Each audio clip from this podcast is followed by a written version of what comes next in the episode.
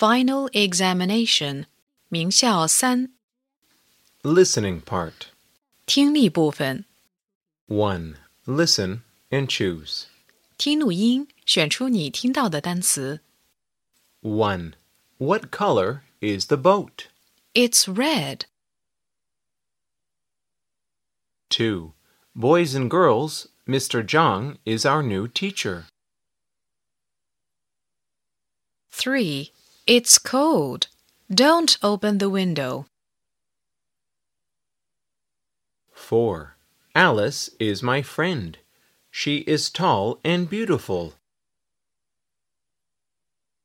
5. Tom and his father like playing football. 6. Look at the Mickey Mouse. His tail is long. 7. Is that the library? Yes, it's big and clean. 8. May I have some oranges? Sure. 9. How old are you, Tom? I am eight years old. 10. How are you, Miss Lee? I'm fine, thank you. 2. Listen and choose. 听录音，选出你听到的句子。 1. What color is the ant? 2. Is that your classroom? Yes. 3. An insect has thin legs. 4. Is Paul your father? Yes, he's tall. 5. How many apples? Two apples.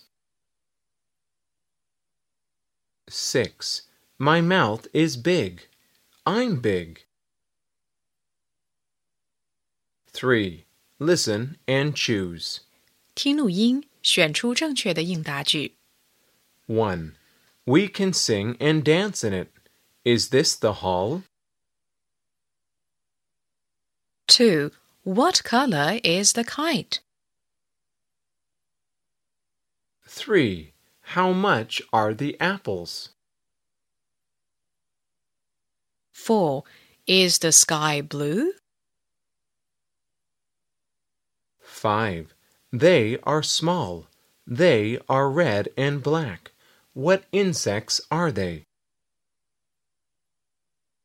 6. Look at the farm. How many chicks? 4. Listen and number. 按听到的顺序给下列句子编号。 Hello, I am Tommy. I'm 10. I am tall and fat. This is my rabbit. It's white. It has red eyes and four legs. It's very beautiful. I like it very much.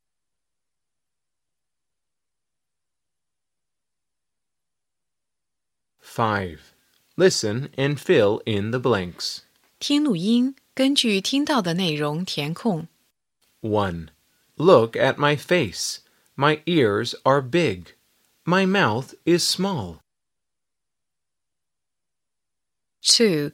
Here's the picture of my family. This is my brother. He's tall and thin. That is my sister. She's lovely. She's only two years old. 3.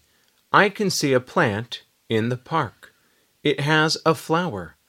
It's pink. It has leaves. They're green. It has roots. They're thin and short. 4. Look at the farm. What are they? They're cats.